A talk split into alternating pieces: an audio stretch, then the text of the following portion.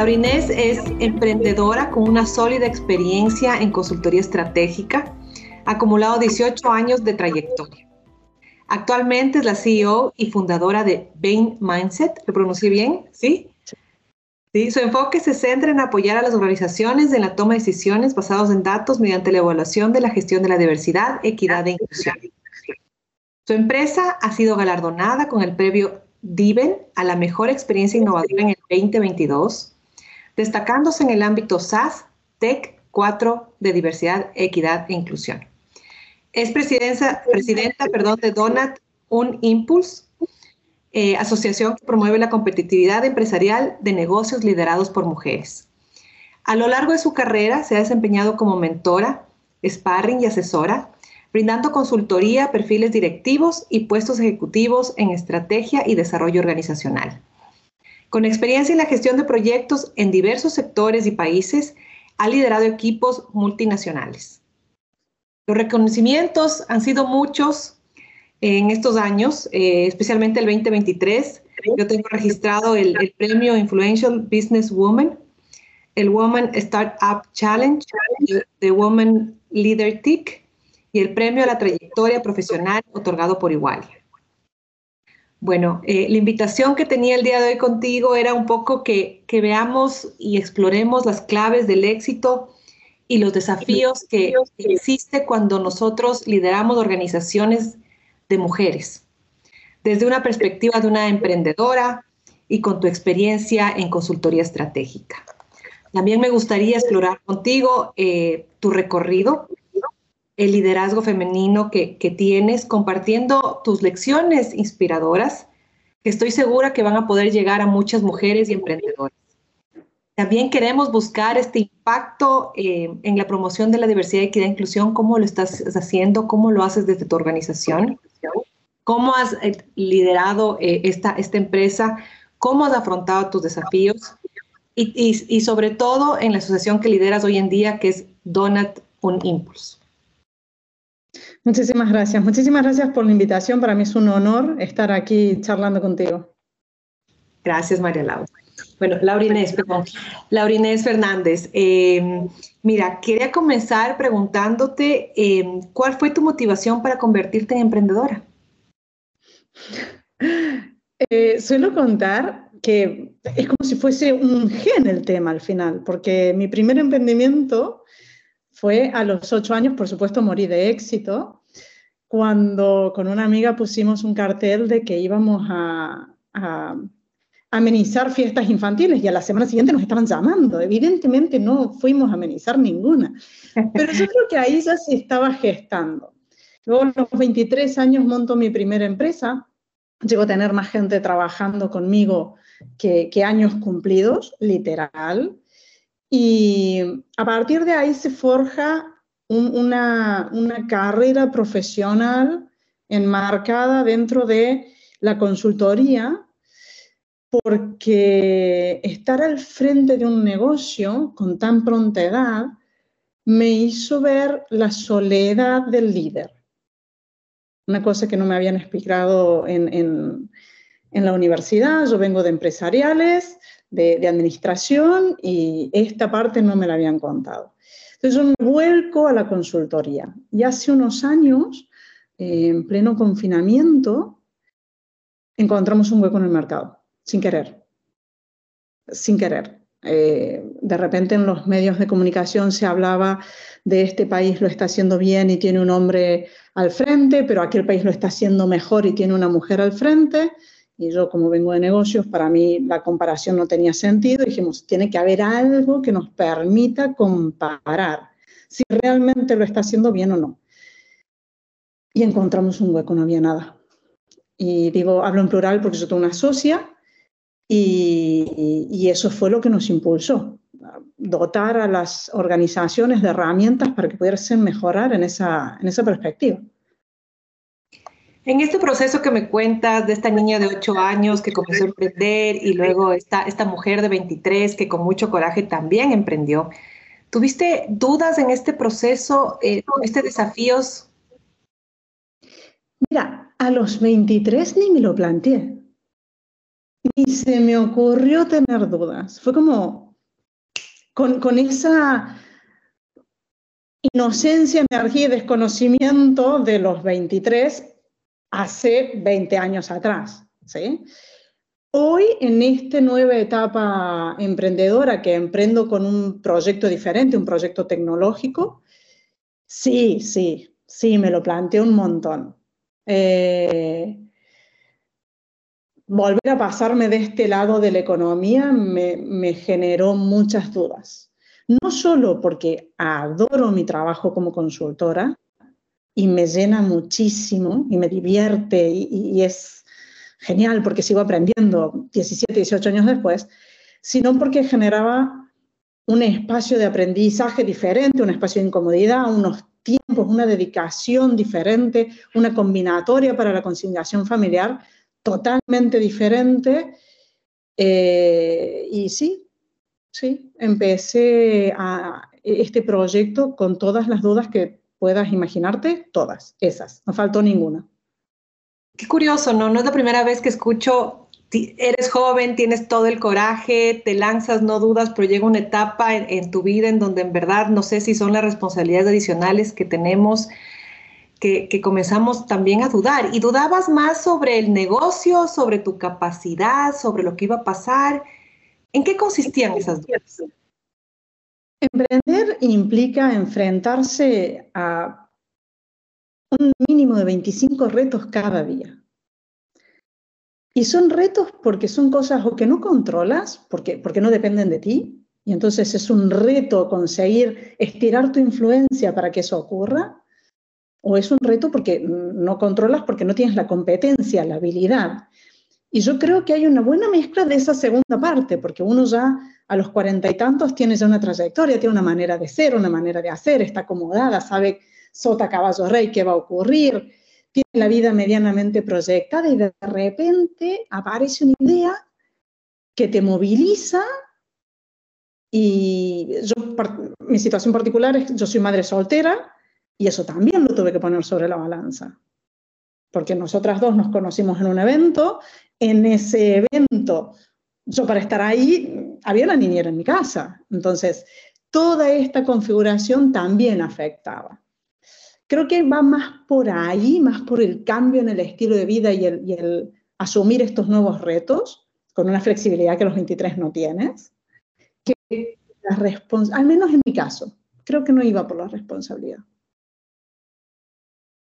Sí, sin lugar a dudas. Y bueno, te armas de corajes, vas superando poco a poco estas dudas, tienes que comenzar a tocar estas puertas y generar estas conexiones que, que aunque tú no lo creas, muchas veces eh, nos cuesta hacer.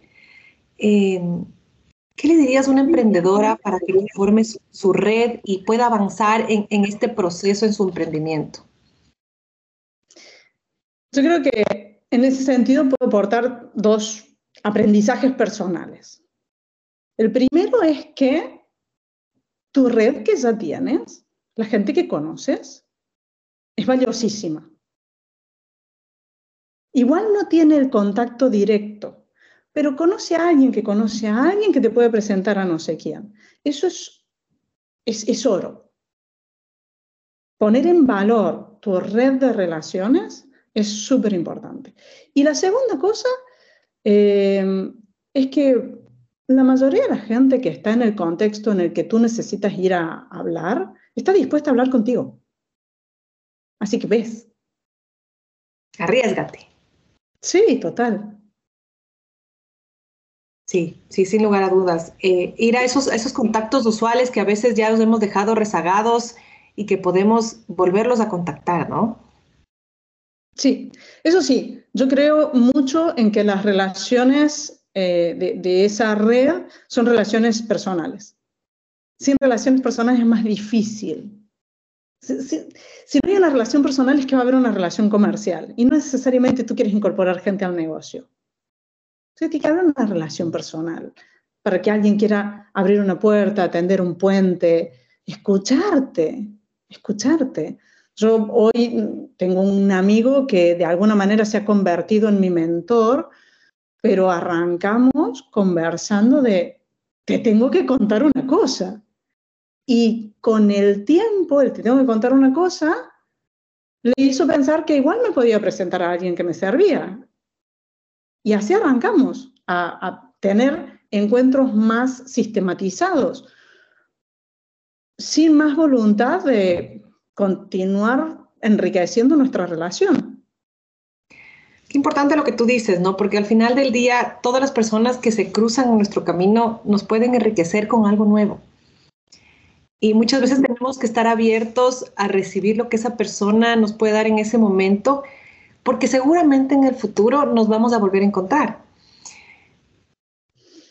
Sí, yo entiendo, entiendo también que eh, generar esta red de relaciones o retomar relaciones con, contactos que, que, hace tiempo que no ves, desgasta, consume tiempo, pero es un aprendizaje, es un aprendizaje.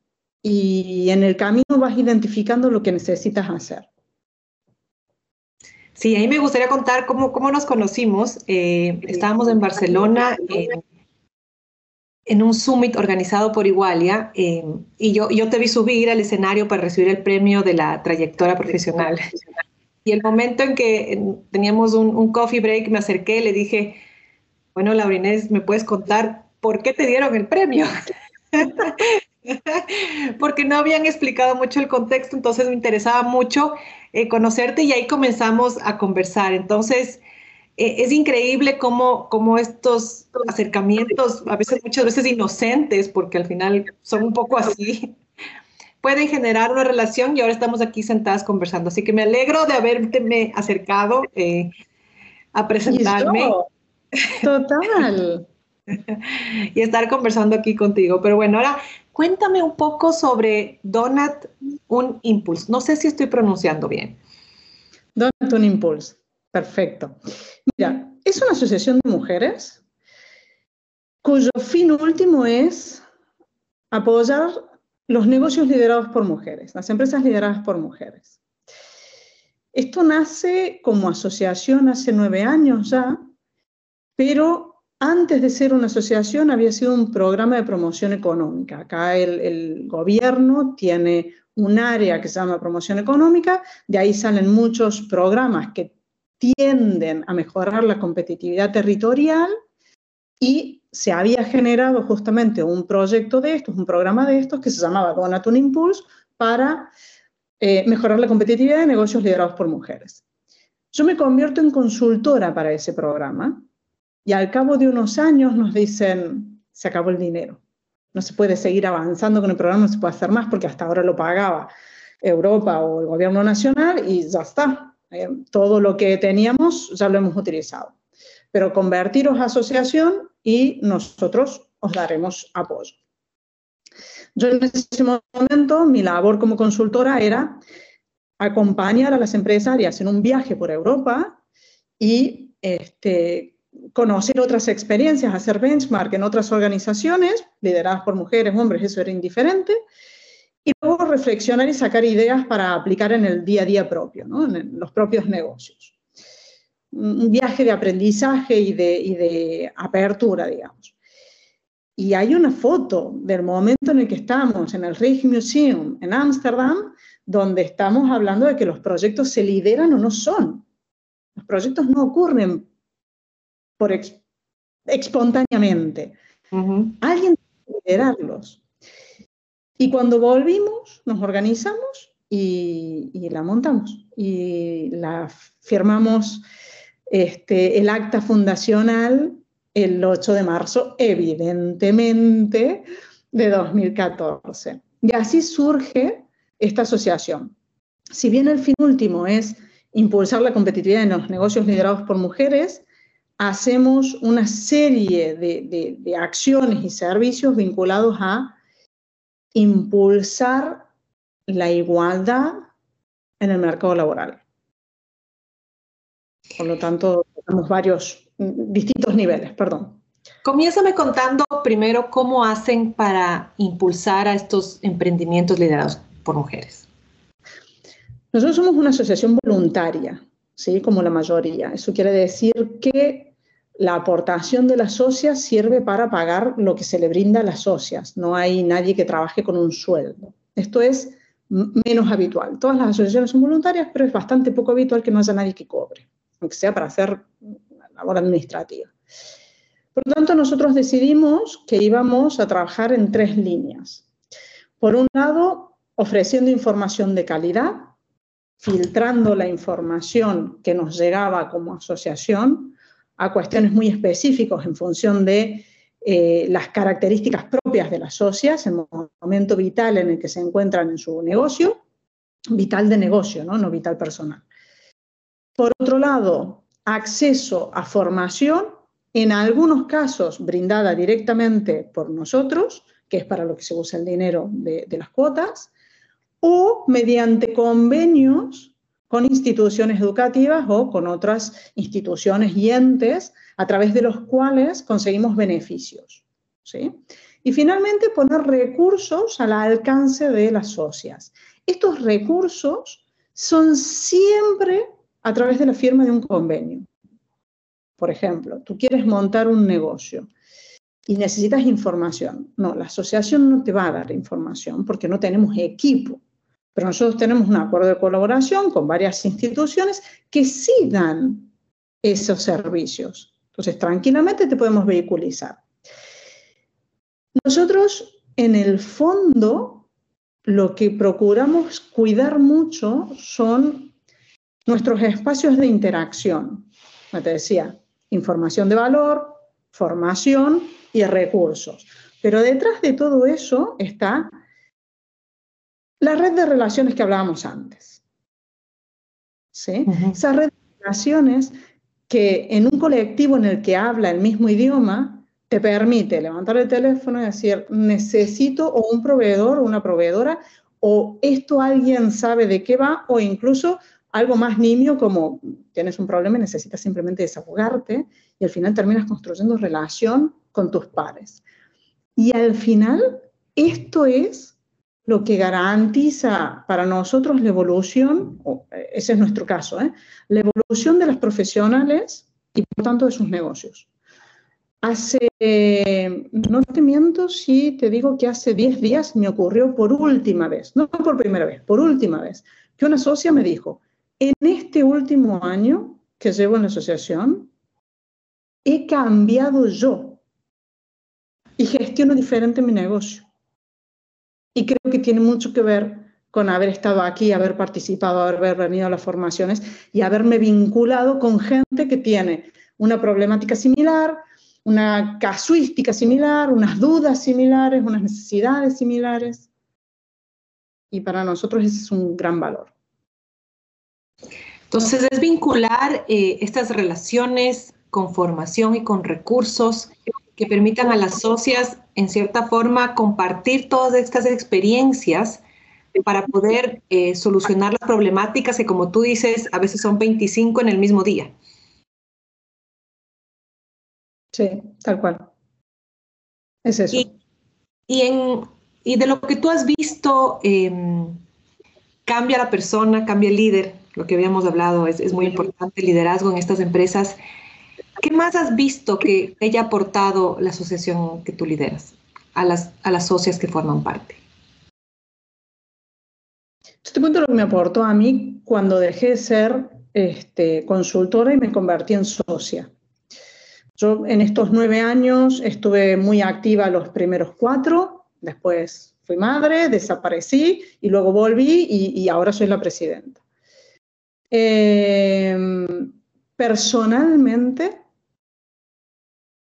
escuchar el relato y ver en primera persona la evolución y el cómo resolvían las situaciones a las que se enfrentaban, me ayudaba a pensarme, a pensarme a mí. Eh, yo he sido docente universitaria, lo sigo siendo todavía, doy algunas, algunas formaciones en máster y en posgrado, en executive, y una de las cosas que siempre digo es que lo más difícil para alguien que está en, el vértice de la organización no es aprender una cuestión técnica, sino es aprender justamente de sí para mejorar. Eh, tú me pones en la balanza. ¿Qué prefieres? aprender de ti para ser una mejor versión de ti como líder, pero yo no digo aprender personalmente, no, no, no, nos centremos en el negocio. ¿Cómo estás haciendo que el negocio funcione o aprender finanzas? No, dame a aprender finanzas que no tengo que poner el cuerpo, sino en lo otro me voy a empezar a juzgar y voy a ver por dónde lo hago mal y por qué mi equipo no hace lo que le pido que haga, no lo hace cuando se lo pido y no consigo entenderme con mi equipo. Y en realidad la clave está del otro lado, no está de lo de las finanzas. Eh, para finanzas así es, contratas a alguien. Evidentemente tienes que saber. Pero si no sabes, contratas a alguien de momento. Lo que no puedes hacer es contratar un, contratar un gerente, una gerente, una directora que te suplante. Y es eso. A mí lo que más me aportó fue eso. También es cierto que cada asociación da respuestas en los diferentes momentos de la propia asociación a diferentes circunstancias. A veces hay gente que está emprendiendo en un mismo momento temporal, entonces les va muy bien estar juntas, pero luego un negocio despega más rápido que el resto y a ese negocio ya no le sirve estar con estas emprendedoras y necesita otro contexto.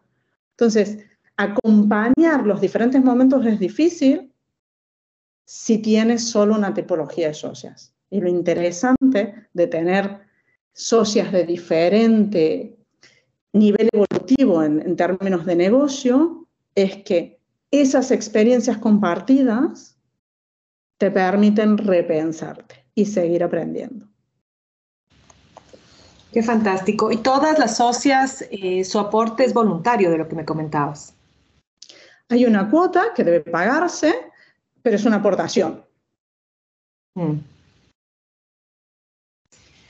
Ahora, además de, liderar a las mujeres emprendedoras, eh, ¿cuál es la segunda etapa en donde ustedes también trabajan? ¿Dentro de la asociación? Sí. Bien, como, como decías recién, es voluntaria. Nosotros en este momento somos unas 90 socias, más o menos.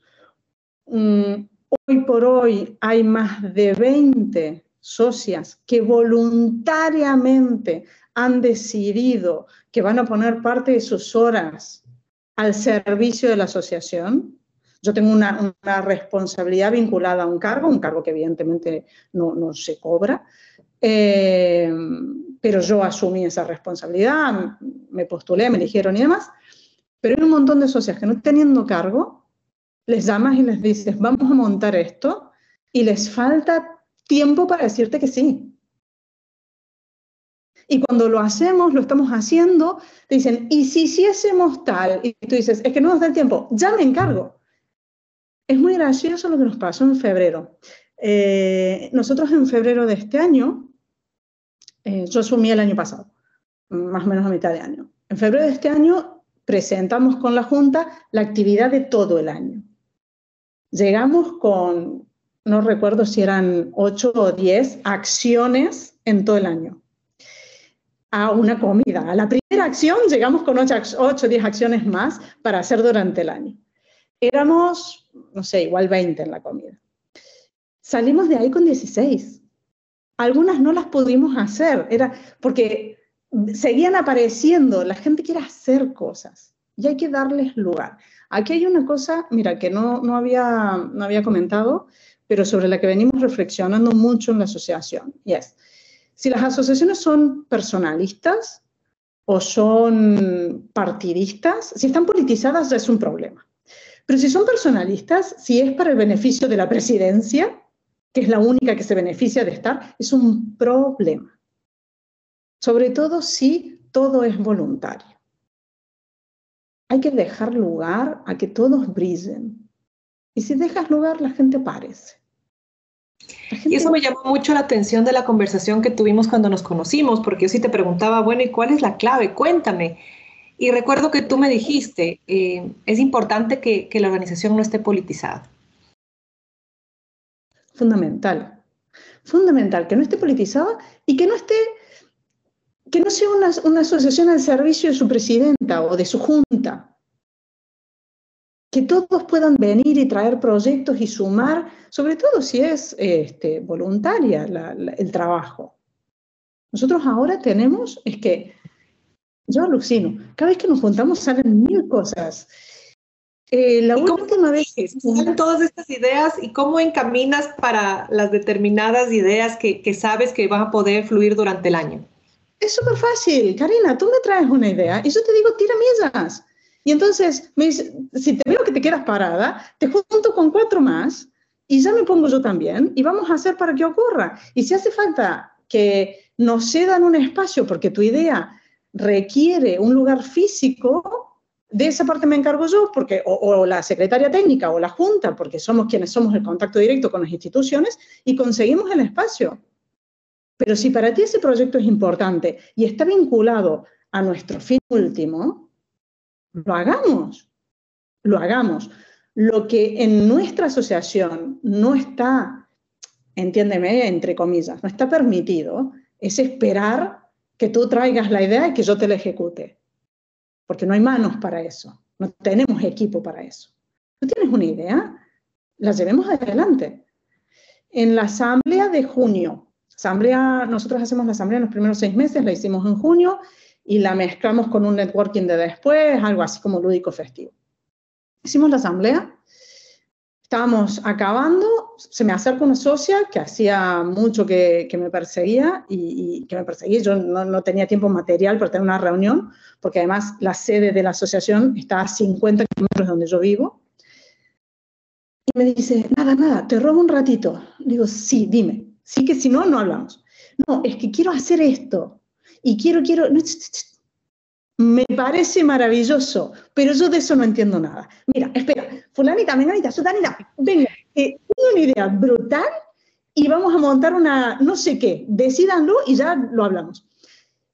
Y han montado un edificio en el metaverso donde tenemos este, nuestras oficinas alojadas, donde en el 2024 ocurrirán cosas en el metaverso y donde esperamos además poder alojar a otras asociaciones para poder hacer vínculos con otras asociaciones. El hecho de que nuestra asociación eh, y que la Junta así lo crea y que las socias así lo respalden, no esté ni politizada, ni tenga un, eje tan central de la presidenta que vengo a ser yo, eh, ayuda a poder hablar con otras asociaciones y si da la casualidad que nos encontramos con asociaciones que están en, la misma página que nosotros, es muy fácil colaborar. Es muy fácil colaborar. No todas las asociaciones son para todo el mundo. Cada asociación tiene un espíritu diferente, una energía diferente, y, la Junta Directiva hace mucho respecto a esa energía. Cambia la Junta y cambia un poco la, el, espíritu de la asociación. No, el fin, pero evidentemente las cosas se, hacen de otra manera. ¿Por qué? Porque hay unas decisiones que se toman diferente, ¿no? Pero no es tan difícil. No es tan difícil. Hay que poner un poquito de voluntad. Y estar abierta a todas las ideas. Eso me encantó porque no, no, no estás... Eh, estás abriendo las puertas para que, como tú dices, no, no hay manos, pero tampoco eh, se restrinja las, las maravillosas ideas que, que, se pueden generar en la asociación. Si, si vamos a esperar que una asociación de 90 personas con 90 necesidades particulares sean servidas, atendidas y estén alineadas solo a las ideas que puedan tener cuatro que pertenecen a la Junta, es que no vamos bien. Es que no vamos bien. ¿Cómo traducirías este papel de, inspirar y apoyar a otras mujeres? ¿A qué te refieres? Tu papel en la organización. ¿Cómo, cómo lo describirías? Yo veo que, que eres una canalizadora de ideas, impulsas las ideas, eh, das apertura para que todos participen. Si tú tendrías que definir el papel que tiene una líder de una organización femenina, en donde queremos todos que, las ideas fluyan, o sea, un poco lo que tú me estás contando, ¿cuál debería ser el papel de esa líder? Creo que mi rol dentro de la asociación, me haces pensar, ¿eh? en esto no había pensado, eh, Creo que mi rol dentro de la asociación consiste en garantizar que los compromisos que hemos asumido se cumplan por lo tanto ser muy, muy exquisita en los compromisos que asumimos. Eh, en segundo lugar,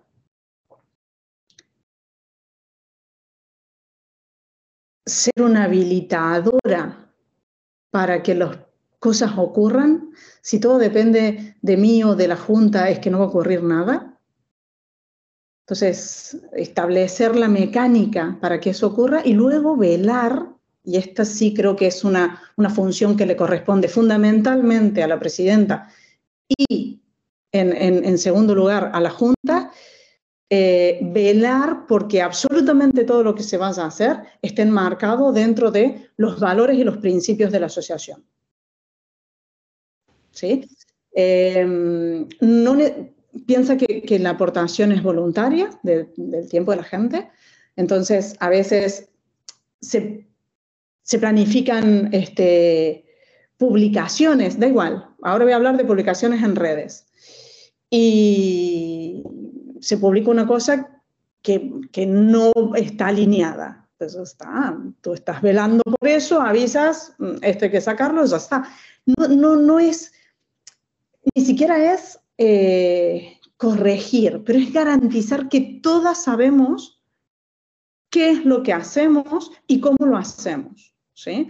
Por ejemplo, nosotros, como, para, entender un poco muy concretamente qué es lo que estoy diciendo, nosotros no hacemos eh, publicidad de los negocios de nuestras empresarias. Nosotros hacemos publicidad de nuestras empresarias. Entonces, si por ahí sale un post de que la empresa tal que no sé qué, pues hay que tirarlo para atrás y hay que poner el foco en la mujer. Porque nosotros estamos ahí trabajando dos cosas. Por un lado, impulsando su negocio, porque si la conocen a la empresaria, conocerán su negocio, pero por otro lado, visibilizando modelos de rol que son tan importantes.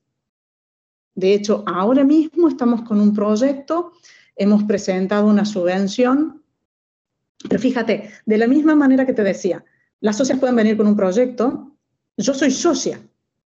un día vi una, subvención y le escribí a la Junta, tengo una idea, era, no sé, ponerle que era viernes a la tarde. Tengo una idea, nos vamos a presentar esta subvención para hacer tal y cual. ¿Qué les parece? Y por supuesto los otros me dijeron que sí, porque, porque, sí, porque les pareció bien. Y porque habitualmente decimos a todo que sí. La escribí en dos días, al otro día le pedí ayuda a la que más sabe de, la parte burocrática para presentarla y resulta que nos la dieron. ¿Y qué hicimos? Crear un programa que se llama Referentes. programa Referentes pretende generar material eh, para difundir en redes a través de audiovisual, vídeo, de mujeres que puedan ser referencia para otras. Y nos basamos en algunos estudios. El primero que dice que mientras más cercano el referente, mayor impacto. Ejemplo claro, en mi caso, mi mamá tuvo más impacto en mí que el que puede tener Michelle Obama. Michelle Obama llegó mucho más lejos, fue la primera dama. Sí, pero mi mamá estaba cerquita y yo podía hablar y podía compartir, la podía ver. ¿vale? Mientras más cerca, mejor. Mientras más, mejor. Conozco una que es presidenta de una asociación, conozco otra que tiene su propia empresa, conozco otra que es piloto, conozco otra que... Mientras más, mejor, porque entonces todo es una posibilidad. Y el tercer enfoque, también demostrado científicamente, es que a los 5 o 6 años, las nenas, está probado solo con nenas, pero estoy segura que esto también ocurre en, en familias deslocalizadas o eh, pequeños y pequeñas con identidades de género diferentes de, las biológicas. Y ya no entro en discusión de si eso es bien, eso es mal, es no sé qué, es simplemente una circunstancia que se da, em, que se llama Dream Gap, brecha de sueños, y que habla de cómo en ese momento la ambición de las nenas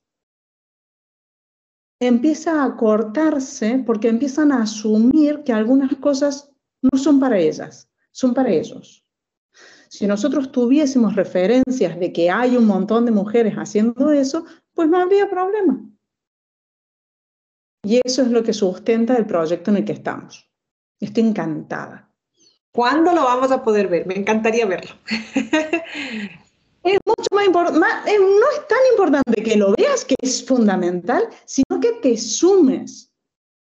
Te pasaré información, esto está en redes, si nos buscáis, por ejemplo, en Instagram, Donatun Impulse, el logo es moradito, eh, o, me buscáis a mí y a través mío llegáis a Donatun Impulse, yo soy Laura Inés Fer en Instagram, ahí está muy bien explicado. Uno se inscribe, hace una aportación, participa y la idea es que en el primer trimestre, en algún momento del primer trimestre del 2024, inundemos las redes de modelos de rol femeninos. Importante, y te voy a contar algo que me pasó esta mañana, porque parece que todo esto está conectado y yo soy una fiel creyente que las, las relaciones están conectadas.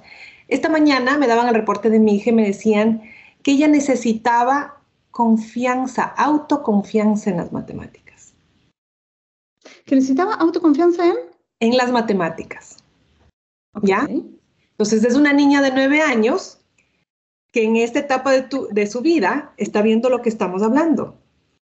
Estos pocos referentes y esta noción de muchas veces los niños son buenos para las matemáticas, los niños no tanto. Entonces, eso te está transformando y lo estoy viendo en mi casa. Yo, yo no me imaginé porque es algo que, que tú lo hablas, lo conversas, como tú dices, tu madre es el referente más cercano pero aún así puede pasar. Eso quiere decir que aún nos falta mucho por hacer. Total, total. Estoy tan de acuerdo con eso.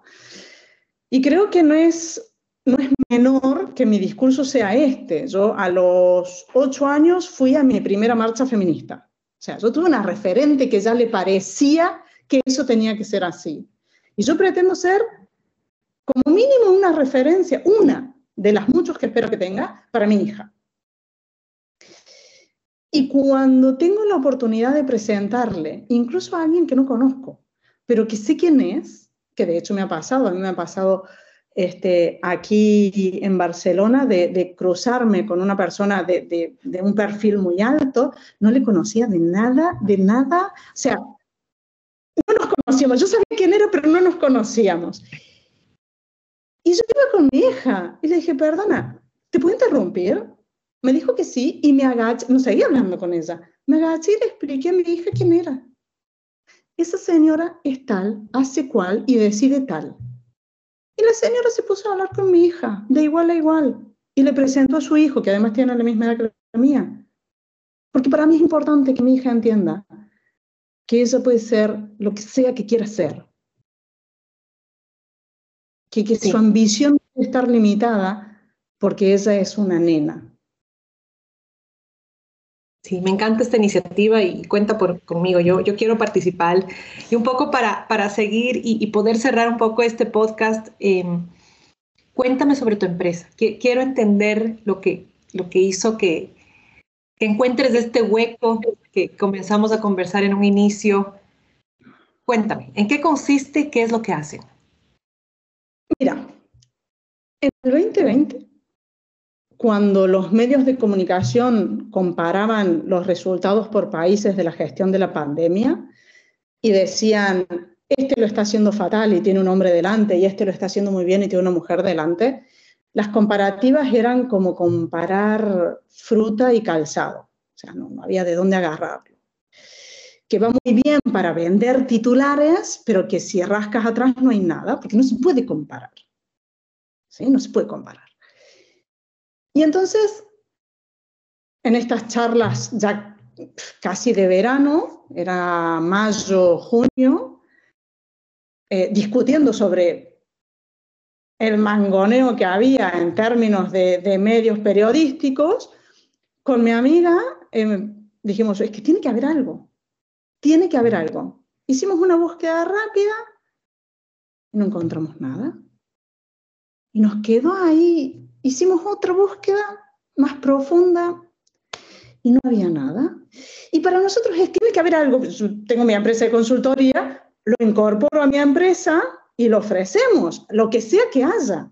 ¿sí? Hablamos con esta gente, con quien sea esta gente, y, les decimos si podemos usar lo que sea que tengan, pero es que tiene que haber algo. Y no encontramos.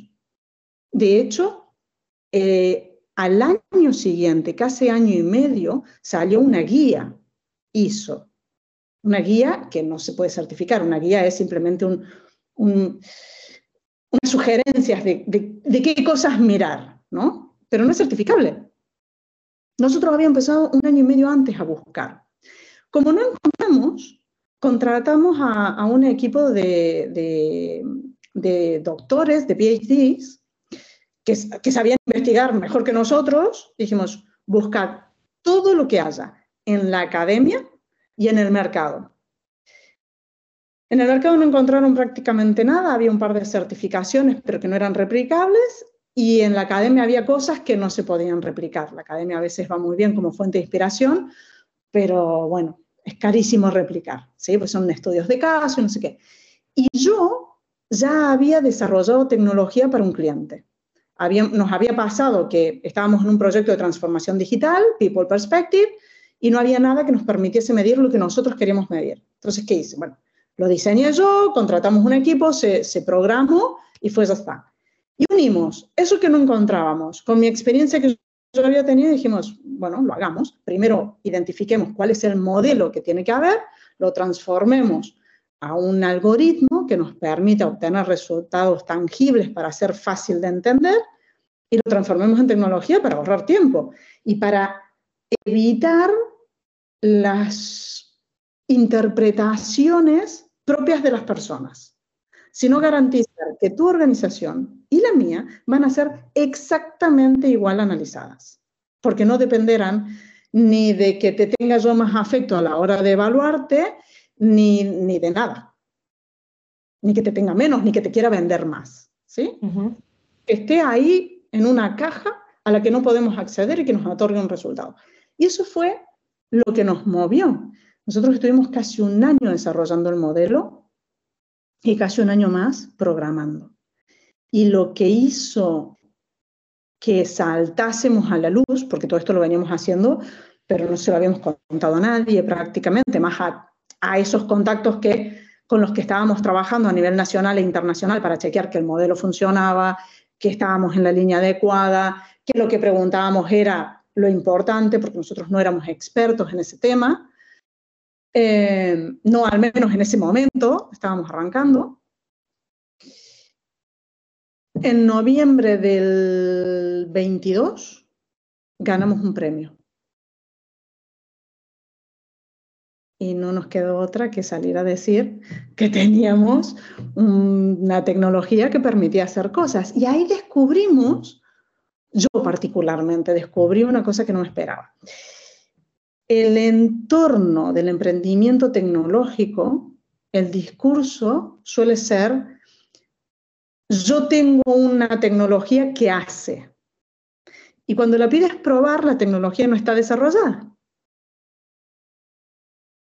Pero hará eso que dicen, pero no lo tienen todavía. Y yo que vengo de, de negocio, yo hasta que no veo que la mesa no funciona, no te digo que tengo una mesa, porque no me funciona. Y nosotros hicimos todo ese proceso en silencio hasta que realmente el botón hacía exactamente lo que queríamos que hiciese.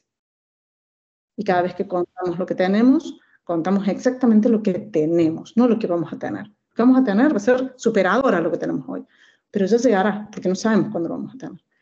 Y esa es un poco la, historia de cómo surge, cómo encontramos un hueco en el mercado sin, sin querer, sin buscarlo. ¿Y qué hace esta herramienta exactamente? Cuéntanos.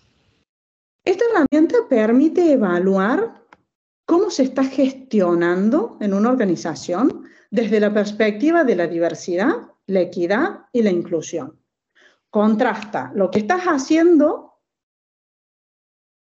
con un modelo ¿sí? que tiene unos mínimos para considerarse una gestión consciente, estratégica, coherente, con voluntad, que no son tres ideas sueltas, sino que hay un plan de desarrollo. Y de ahí para ahí empieza, de, ahí para arriba, perdón, empieza a este, contar como una gestión avanzada hasta llegar a una gestión de excelencia. Evalúa no solo los porcentajes de representación, a los que pondera, porque aquí hay una cosa importante. Eh, los porcentajes de representación se pueden modificar dentro de la estructura, pero no la estructura completa. Si tú tienes una organización de 100 personas, donde 80 tienen mi perfil, migrantes, mujeres de más de 40, son 80, ¿qué haces? Echas a 20. De repente creces en 50 más. Es difícil cambiar ese porcentaje. Por lo tanto, evalúa esos porcentajes, pero no los penaliza, va mucho más allá de género, edad, discapacidad y nacionalidad, va mucho más allá de lo que son las funciones de recursos humanos, porque hay que ver si está integrado en la estrategia y si tiene vínculo con, con la comunicación en los stakeholders, y además incluye y contrasta con la voz de las personas trabajadoras. Eso te permite tener mapeo de la diversidad completo, mucho más allá de lo que legalmente la organización puede preguntar. Si lo pregunta un tercero, lo puede hacer, si lo pregunta la propia organización, no. Mapeo de madurez en tres áreas de impacto, recursos humanos, estrategia de gobierno corporativo, comunicación y relación con stakeholders. Una medición de impacto en las personas trabajadoras y una medición del riesgo permite incorporar la métrica de riesgo a la gestión integral de riesgo de la organización. Qué increíble, qué increíble que hayan podido lograr eso y que puedan medir todos estos factores dentro de una misma herramienta. Mm. Estamos muy orgullosos, la verdad. felicitaciones y un, premio bien ganado, porque en verdad, eh, como tú dices, ¿no? Eh, es, es, muy difícil, se escuchaba todas estas noticias y era muy difícil eh, sustentar. Y yo creo que con tu herramienta eh, va a poder ser mucho más visible, mucho más aterrizable y mucho más objetivo, siendo un algoritmo quien, quien, quien lo define. Sí. Y además, como, como cualquier tecnología, ¿no? Una vez que uno utiliza la tecnología, tiene una serie de recomendaciones sobre las que seguir trabajando para mejorar. Por lo tanto, hay una hoja de ruta eh, que te permite seguir avanzando en esa línea de más diversidad, más equidad y más inclusión dentro de tu organización, teniendo en cuenta el impacto de rentabilidad que eso provoca. No nos olvidemos de la perspectiva económica de las organizaciones. Totalmente. Esperemos que este podcast también lo, no solo lo escuchen las emprendedoras, sino también aquellos directivos que quieren comenzar a trabajar en diversidad, equidad e inclusión. Como te digo, en Ecuador estamos dando pasitos. Eh, yo creo que cada vez las empresas están más comprometidas, así que yo estoy segura que en algún momento vamos a volver a hablar eh, ya para poder trabajar juntas. Eh, y, nada, solo agradecerte, agradecerte por tu tiempo, por tu generosidad, por tu apertura eh, y por, estar aquí, aquí conmigo y haber tenido esta conversación que estoy segura que, que va a llenar a, y va a llegar a muchas personas en Ecuador y en Latinoamérica. Karina, muchísimas gracias a ti. Gracias por acercarte el día que nos conocimos. Muchas gracias por acercarte, por tomar la iniciativa. Gracias por invitarme a, tu podcast.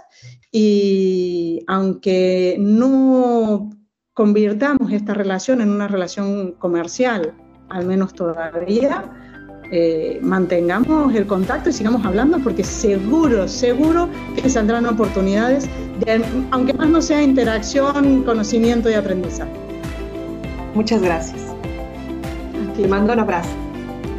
Igualmente. Chao, chao.